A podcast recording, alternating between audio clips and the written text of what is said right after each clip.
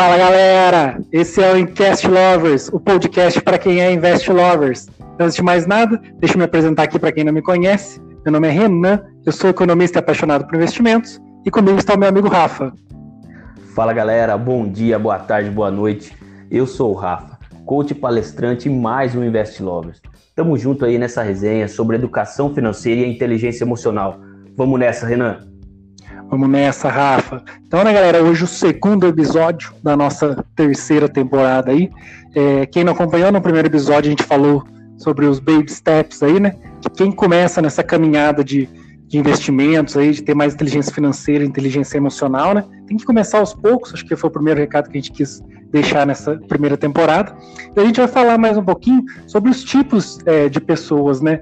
Que, que, que, estão, né, né, que são diagnosticadas pelas finanças, né?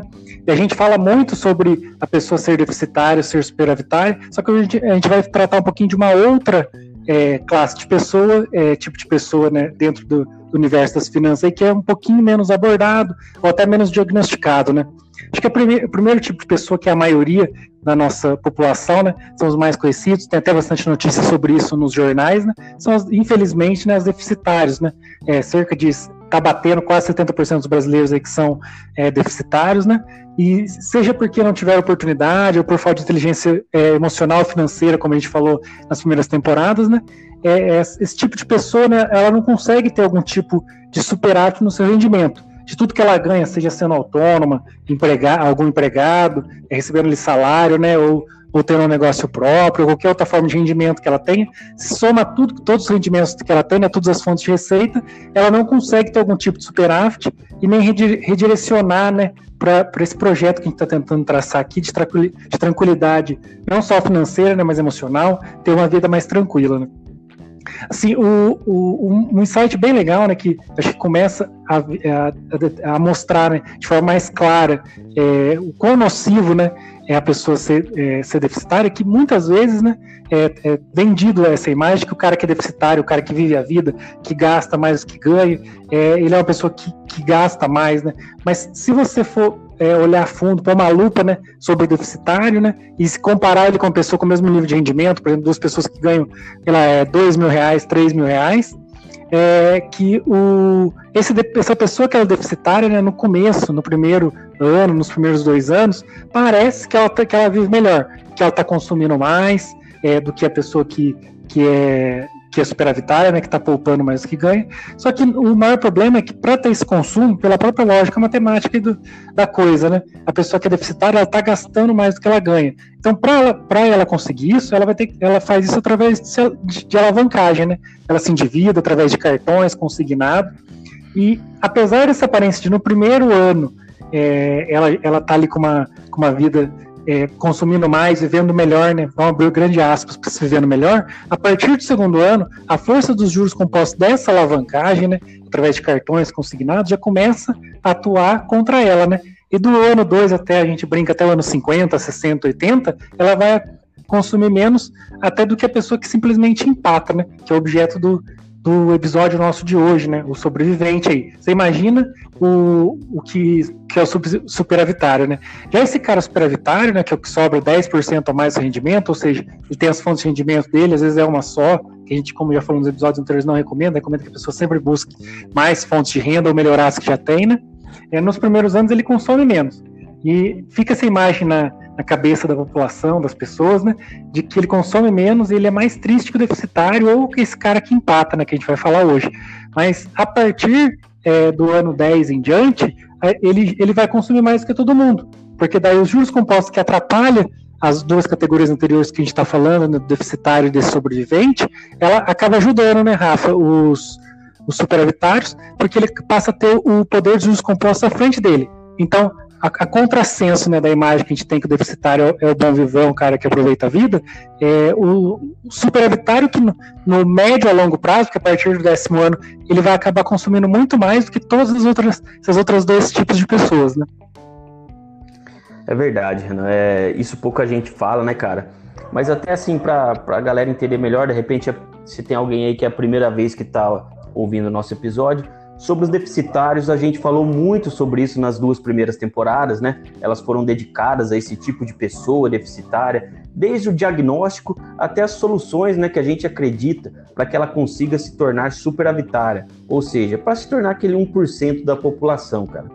Falamos ainda muito sobre o valor do trabalho nessas temporadas e como ele pode ajudar a pessoa a não ser deficitária, sobre o primeiro passo que ela tem que dar para sair das dívidas e começar a investir, entre outras coisas. Então, se você não ouviu, você que está ouvindo a gente pela primeira vez, corre lá. É, depois que eu vi esse episódio, corre lá ouvir os, os episódios anteriores. Agora, voltando à nossa ideia inicial aqui, um tópico muito importante é que entre os 70% deficitários e o 1% superavitário, nós temos os 29% que empatam, né? que é o que o Renan falou aí, trouxe para gente, que são os chamados sobreviventes. Essas pessoas são aqueles que entregam esse plano aí de investimento, né, de uma vida melhor aí financeira, uma vida mais tranquila a um terceiro. Em geral, são as pessoas que deixam seu planejamento a cargo do banco, né, do seu gerente, e acabam até direcionando, Renan, eventuais sobras, né, que realmente são eventuais, é, dificilmente sobra, é, a produtos bancários básicos e ineficientes, né? Como fundo de banco, título de capitalização, enfim, essas coisas. E até mesmo é, a gente percebe, cara, que esse tipo de pessoa, quando ela tem, ela começa a ter assim um pouco de, de riqueza, criar aquela riqueza dela, é através do endividamento.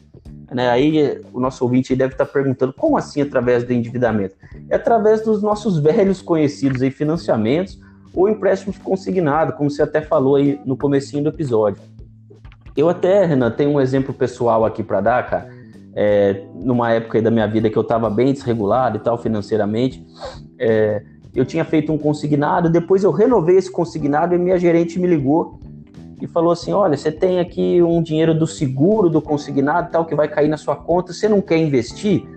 Daí, né, aquele mindset fixo, aquela pessoa que não, não, não sabia nada de finanças, falou investir, eu me senti muito importante, falei, ah, eu quero investir sim. Aí ela, ela falou, então tá bom, eu vou colocar aqui para você num investimento. E eu não entendia nada, fiquei super feliz. O resultado é que ela colocou no pior produto para mim, e claro que era o melhor produto para o banco, né, cara?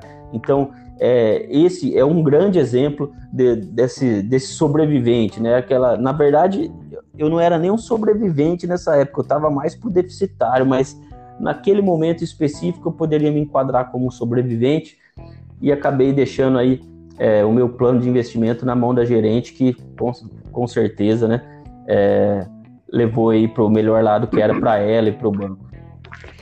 É, Rafa, é, às vezes é, é legal, o que eu queria trazer, é, trazer nesse episódio é que a questão do sobrevivente é bem difícil de diagnosticar mesmo, porque o sobrevivente ele, ele fica nessa linha, linha, é, linha tênue, né? Nunca, nunca tem um sobrevivente fixo. É, muitas vezes ele está para o lado deficitário, hora ele está para o lado superavitário, é a pessoa que não está tão descontrolada. A maioria da população, os 70%, como a gente falou, está muito descontrolada. Ela está na, naquele, naquele, é, naquela 70% que de forma constante é, não consegue é, chegar no complemento do que, do que ganha, custear o que gasta. Então, a maioria do tempo ela está deficitária. Então, aí ela acaba se qualificando nessa, nessa categoria de deficitária. Né? O sobrevivente, no longo prazo, como, é, como a gente está falando, é aquele cara que empata realmente. Então, quando sobra, so, que sobra muito pouco, é, ou ele investe de forma errada, ou ele acaba gastando mais à frente. No longo prazo, ele acaba empatando. Ele não se divida, mas também não consegue né, ter um, ter um planejamento de tranquilidade financeira. É, é muito fácil de se, é, se diagnosticar esse sobrevivente.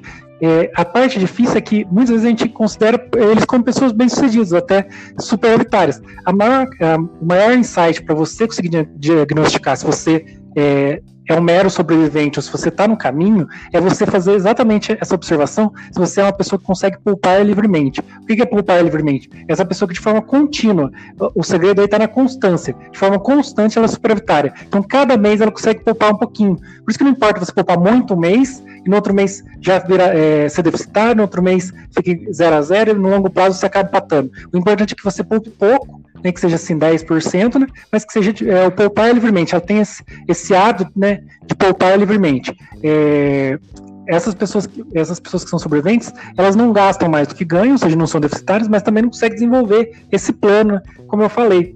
É, é, aquele exemplo clássico da pessoa que ela faz um financiamento para pagar a faculdade, depois um financiamento para pagar, terminar a faculdade, aí quer comprar um carrinho, aí faz o financiamento para pagar o carro, e terminou o carro, agora chegou a hora de ter uma casa, faz o financiamento para comprar a casa. Ou seja, ela passa a vida sobrevivendo, de, financiamento financiamento.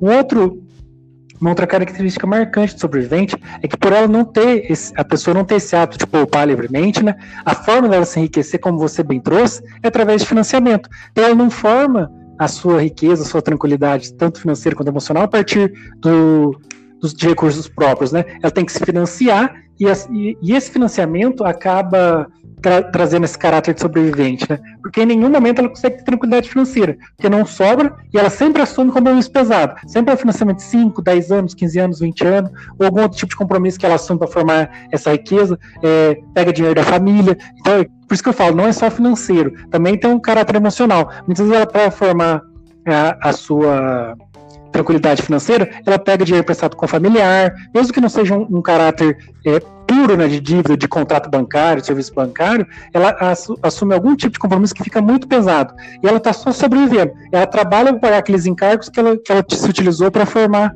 para formar riqueza, porque ela não consegue formar a sua riqueza de forma livremente. Tem um caráter né, mais técnico, a gente pode falar, que são das taxas, mas isso aí deixaria, acho que, meio enfadonho, e é fácil de, de diagnosticar, que a gente fala dos juros compostos. O deficitário, ele, ele tá, é, é a pior classe, porque ele sempre vai estar tá com os juros atuando só contra eles. Esse sobrevivente ele consegue até poupar, só que como ele não tem o know-how ali de investir, de fazer o planejamento financeiro certinho, o que ele ganha com as eventuais sobras não supre o, o, o método que ele usa para formar riqueza, né? É aquela história que a gente, trocando em miúdos, é, é assim a gente fala, os juros que a gente paga para o banco nunca é igual aos juros que o banco ou qualquer outro instrumento financeiro vai pagar para a gente, né? Então eu acho que é muito importante trazer esse insight sobrevivente para fazer essa transição é, a pessoa se identificar se ela é, se ela já é superavitária, se ela poupa livremente ou se ela só é um sobrevivente. Porque muitas vezes a pessoa ela acaba falando que está pronta para investir e tem financiamento, acho que todo mundo conhece, a pessoa quer investir com dívida, né? É outro, outro tipo de dívida que, se, que seja além do financiamento, como você falou, consignado. Ela está formando um, algum tipo de patrimônio, não em função dessa poupança livre dela, mas em função né, de recursos terceiros ou pior do banco. Né? É, ela não entende que, que não basta né, ela deixar só de ser deficitária, que ela, tem, que ela não pode ser também só uma sobrevivente. Eu mesmo tenho, tenho dois exemplos que aconteceram de forma muito marcante para mim, é, recente. O primeiro foi, foi uma pessoa que, que veio que veio pedir um aconselhamento para mim, e esse é um exemplo bem clássico que eu dei. A gente usou até no, episódio da Grande Tacada, que a pessoa pega, é aquela coisa, ela conseguiu juntar 4 mil reais. Agora ela quer que aqueles 4 mil reais, ela, quis, ela queria que investir esses 4 mil reais, ele sempre dá aquele exemplo, eu botei 4 mil reais, onde eu ponho esse dinheiro para ele dar bastante? Ela não entende que o segredo está na constância. É aquela pessoa clássica. O maior exemplo de brasileiro que não está endividado é esse. Ele junta um valor de dinheiro, ele quer colocar lá no investimento que renda muito, sem fazer novos aportes, e com aquilo lá ele tem algum tipo de tranquilidade. E não, não está aí o segredo, né? o maior segredo está nessa constância, poupar livremente, mesmo que seja pouco, de forma constante. Um outro exemplo é, que eu tive também, que a pessoa ela é um pouco, foi um pouquinho mais avançado que esse primeiro exemplo, que ela pegou, ela recebeu um aumento no, no, no, cargo que ela ocupava, um aumento robusto, cerca de 30% do que ela recebia, ela teve esse aumento, e ela, de forma muito sábia, ela não aumentou o, o custo de vida dela, ela pegou e ficou poupando. Só que, só que ela ficou poupando, ela tinha um financiamento imobiliário, ela ficou poupando e não usou para amortizar esse financiamento. É aquela ideia de querer investir com financiamento investir com dívida. Ela ficou colocando instrumentos bancários até um pouquinho melhores que a média. Ela acabou colocando no LCI, no LCA. Não era nada demais, né? não é o melhor investimento do mundo. São investimentos de mais de reserva de emergência, como a gente falou no episódio anterior. Ela colocou esse, esse é, ela ficou juntando isso aí e não se dispôs a amortizar aquele financiamento. Por isso que a gente fala, falou nos episódios anteriores, falou bastante sobre dívida. O primeiro passo é quitar essas dívidas. Então ela queria formar uma riqueza a partir de dívida, mesmo tendo um superavitário, sendo superavitário. Aquela pessoa conseguiu por um período ser superavitário, só que a partir do momento que ela teve um revés e, esse, e o salário dela voltou para o patamar anterior, ela não conseguiu mais aquilo lá e ela não é, conseguiu ela, ela não conseguiu quitar aquele financiamento ou dar nenhum tipo de adiantamento. O mindset dela é de sobrevivente. Ela deixa o dinheiro parado na, na conta, e até nessa pessoa específica, eu continuo falando para ela, vai lá tentar amortizar. Depois de muito custo, até recentemente ela me deu esse retorno, que ela finalmente foi convencida e começou a amortizar o financiamento. Então, pessoa que quer investir com dívida. Esse é o clássico sobrevivente. Então, mesmo que a pessoa é, Muitas vezes ela não consegue nem formar uma reserva como essa para se livrar desse endividamento. Mas quando consegue, é, ainda mantém os dois, é, o mindset dela não está totalmente é, ajustado. O, o, grande problema dessa pessoa, nesses dois cenários que eu falei, o primeiro é de. Não é nem de forma constante, só uma vez sobrou e ela já quer se livrar, é, se livrar do básico que ela tem que fazer né? De aportar de forma constante, dar valor ao trabalho dela, fugir das grandes estacadas, só com aquele pequeno valor que ela poupou, ou até, um, ou até que por um período maior conseguir um, um, um volume maior, é o que acontece com essa pessoa? Por, por esse fator ela não ter essa constância, ela é, é aquela mais facilmente cooptada nas pirâmides, que ela quer ficar rica com aquelas sobras esporádicas e tentando, claro, sempre acertar a grande tacada. Acho que o maior objetivo, né, para a gente já encerrando o episódio de hoje, é que o maior segredo dos investimentos, agora a gente vai entrar mais a fundo nesse, nesse sentido, falando das classes, a gente já falou sobre algumas, a gente vai dar prosseguimento falando de outras. Acho que o maior segredo dos investimentos não é saber muito sobre os investimentos. Eu tenho, a gente tem até medo, quando a gente está planejando essa temporada, de focar muito em ativos, classes de investimentos, e o pessoal achar que, que é sobre isso não é sobre saber muito investimento, ter o melhor investimento, como a gente vem falando desde o primeiro episódio. Por isso que eu, eu me sinto muito feliz da gente ter escolhido o primeiro episódio ser a grande tacada. É, não é sobre ter o melhor investimento. É, o maior segredo dos investimentos é sobre poupar livremente de forma constante. Por isso que esse é o maior insight desse episódio. Não adianta você poupar uma vez, aquela pessoa que entra com uma ação judicial espera receber um montante para receber a dívida. Não é a grande tacada, não é a grande bolada não é acertar a Mega Sena. O segredo está em poupar livremente, de forma principalmente constante e diversificar. Sobre diversificação a gente já falou nos episódios anteriores, vai voltar a falar mais ao longo dessa temporada, vai ser um assunto muito frequente dessa temporada, mas o maior segredo é, para ter tranquilidade financeira, para é, ser feliz dentro do que a gente está propondo aqui, é isso, é você poupar livremente, e assim você deixar de ser um sobrevivente, né, Rafa? É isso aí, Renan, muito importante você falar isso, acho que fica esse insight aí para o nosso ouvinte, né, de realmente poupar livremente, de forma constante e diversificar. Como você falou, a gente já falou bastante sobre essas coisas, vamos falar ainda mais. E só tem um comentário que eu quero fazer aqui para a gente finalizar. É o que você falou que a pessoa, apesar das vezes ter ali é, um superávit algumas vezes, ela ainda tem o mindset ali, ou é, até da pessoa aí que empata, ou o mindset do deficitário, né? A gente também vai falar mais sobre isso, mas é isso. O investimento tem que andar junto com a inteligência emocional. Você tem que ter um mindset de um investidor. Mas é isso, né? Vamos ficando por aqui. Nós estamos tentando aí fazer um novo formato, né? Um episódio mais curtinho para ficar aí mais gostoso aí do nosso ouvinte tá, ouvir, ficar mais fácil dele conseguir ouvir. Então, nós vamos ficando por aqui. Logo, logo a gente volta aí com, com mais um episódio. E é isso, segue aí nossas redes, galera. Segue aí minhas redes, é rafaelfrancato.coach no Instagram. Twitter e LinkedIn é Rafael Francato Assunção. Tô com bastante dica de inteligência emocional lá no, no LinkedIn, na minha área de palestras e tal. Tá bem legal o conteúdo que eu tô colocando lá. Então, muito obrigado a você que tem nos acompanhado. Segue também o Power Mindset, que é o podcast que eu tenho aí de dicas rápidas de inteligência emocional, liderança, enfim, são episódios de 5 a 10 minutos. Dá para você ouvir aí rapidinho também, beleza? Valeu, Renan. Valeu, Rafa. Como eu falei, acho que esse episódio é muito importante sobre essa questão aí é, do investimento, não focar tanto nas classes no que investir, né, mas em poupar livremente. Também deixar minhas redes, é, como o Rafa deixou, todos são Invest Lovers, tem o canal Invest Lovers no YouTube, que tem mais análise de empresas e agora de FIIs, é, invest.lovers no Instagram, também com várias dicas aí, e Invest Lovers no Twitter. É isso aí, um abração a todos.